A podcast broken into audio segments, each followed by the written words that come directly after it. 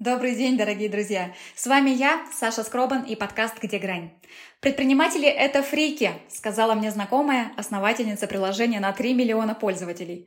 Учитывая процент успеха и при этом количество желающих побороться за успех, наверное, да.